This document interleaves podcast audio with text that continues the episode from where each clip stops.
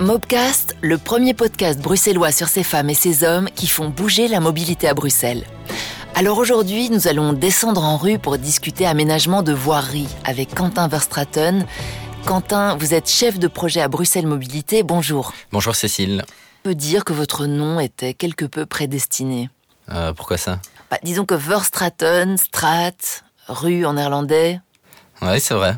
Ouais. Mais bon, mon métier, c'est un peu plus euh, vaste que la rue proprement dite. Eh bien, vous allez nous raconter. Je suppose que l'aménagement euh, de voiries, ce n'est pas juste réparer les voiries. Je suppose que c'est bien plus vaste. On vous écoute.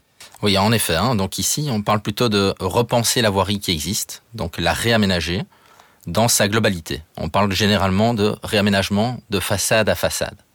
Alors, ça va vous sembler peut-être un peu bête comme question, mais pourquoi on parle de repenser la voirie et, et pourquoi ça prend toujours un temps de dingue? Eh bien, en fait, euh, notre mission, c'est de réinterpréter euh, l'espace qui existe, hein, l'espace urbain, Mhm. euh, pour plus de sécurité, mais aussi pour coller avec les évolutions de la mobilité. Donc, évidemment, un gros objectif, c'est de rendre l'espace plus agréable. D'accord. Alors, qui est-ce qui décide de lancer un chantier finalement? En fait, les priorités pour les grands aménagements sont définies dans des plans stratégiques. Oui. Donc, c'est notre service planification qui s'en charge. Donc, pour euh, réaliser cette tâche, ils euh, collectent des données, qu'ils analysent, et euh, ils peuvent identifier, par exemple, des carrefours accidentogènes, Mhm. qui sont euh, nommés zones à concentration d'accidents, et qui devraient être transformés en ronds-points pour euh, le sécuriser. Les politiciens, ils- ils n'interviennent jamais pour ces décisions? A priori, non, même si de temps en temps, un projet est gelé au profit d'un autre, parce que le cabinet le trouve plus important. Mais bon, il n'y a pas vraiment d'intervention. Il faut juste savoir que des tels travaux sont soumis à un cadre assez réglementé. Oui. Donc entre l'ouverture du dossier et la fin des travaux, il peut se passer facilement 5 à 6 ans. Ah oui, quand même.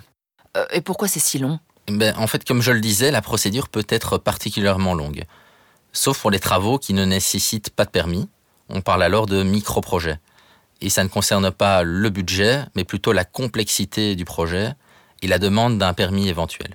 Euh, ok, alors allez-y, dév- développez, euh, développez-nous tout ça. On, on a tout notre temps. Bon, pas, pas 5 ans, hein, pas 5-6 ans, mais on vous écoute. Bien, parlons d'un grand projet alors. Tout d'abord, ce qu'il faut savoir, c'est que un projet, ça nécessite euh, une foule d'experts différents. Donc des experts en aménagement de voirie, bien sûr, Oui. mais aussi des architectes, des ingénieurs civils, des géographes, du génie civil ou des paysagistes. Également, quelque chose qui est assez récent, c'est des experts en infiltration d'eau de pluie. Il pleut beaucoup chez nous, hein, c'est c'est Il pleut important. beaucoup et il faut savoir gérer ces- cette eau de pluie pour éviter de euh, surcharger le réseau d'égouttage. Donc bref, finalement, ça fait beaucoup de monde et beaucoup de monde pour mener à terme un chantier. Oui, j'imagine. Donc euh, notre mission à nous, en fait, c'est euh, de bien définir le problème dans un premier temps. Ensuite, nous devons concevoir le projet proprement dit. Nous rencontrons alors les zones de police, les services d'urgence, les zones euh, communales impactées, Oui. la STIB, Bruxelles Propreté, Bruxelles Environnement, Urban Brussels et de nombreuses euh, autres institutions publiques. Donc soit on les rencontre en one-to-one, soit en comité d'accompagnement pour être certain que notre projet tienne la route. Euh, bah oui, c'est le cas de le dire. Euh, c'est quoi Urban Brussels? Donc Urban Brussels, c'est l'administration qui délivre les permis d'urbanisme pour nos projets réalisés sur les voiries régionales. Et euh, pourquoi la STIB ou Bruxelles Environnement, par exemple? Eh bien, un projet aura un impact sur l'environnement et il pourrait également avoir un impact sur la circulation des bus et des trams. Et donc, c'est aussi souvent l'occasion d'améliorer la circulation des transports en commun. Ok. Alors, est-ce que les riverains ont droit à la parole? Tout à fait. Évidemment, un projet aura un impact sur la vie de quartier. Les nuisances et les bénéfices doivent alors être évalués dans un rapport, comme par exemple l'impact au niveau socio-économique. Oui. Je suppose que vous commencez à comprendre pourquoi ça peut prendre autant de temps. Je commence à comprendre, oui. Il faut consulter euh, beaucoup de personnes à ce moment-là. Oui, et je ne suis qu'au début. Une fois le projet déposé, il y a une enquête publique. En principe, elle dure 60 jours.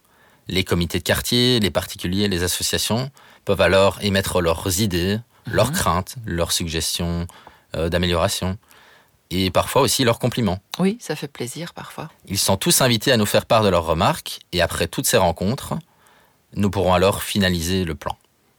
Tricoter, détricoter, retricoter. Oui, c'est un peu ça. Et une fois que toutes ces choses sont faites et que nous avons enfin le permis, nous pouvons passer à l'étape suivante. Donc, je suppose que c'est une formalité, le permis. Oula, non. Ça peut prendre du temps. Entre la réception du dossier, le fait qu'il soit déclaré complet, son analyse et l'obtention du permis proprement dit, il s'écoule en moyenne jusqu'à 10 mois. Ah oui, donc ça, ça peut durer, dites donc. Oui, mais c'est réglementé là-bas aussi. Ils doivent tenir les délais imposés. Bon, admettons que tout se passe bien. Alors, euh, ça y est, maintenant, on a tout ce qu'il faut pour la faire, cette voirie euh, Non, à ce moment-là, on rédige alors un cahier des charges précis pour nos appels d'offres aux entrepreneurs. Eh ben, ça, ça n'en finit jamais, euh, dis donc. Alors, c'est, c'est, j'imagine maintenant le célèbre passage au moniteur, c'est ça? Oui, mais avant d'être publié au moniteur, il faut que ce soit validé.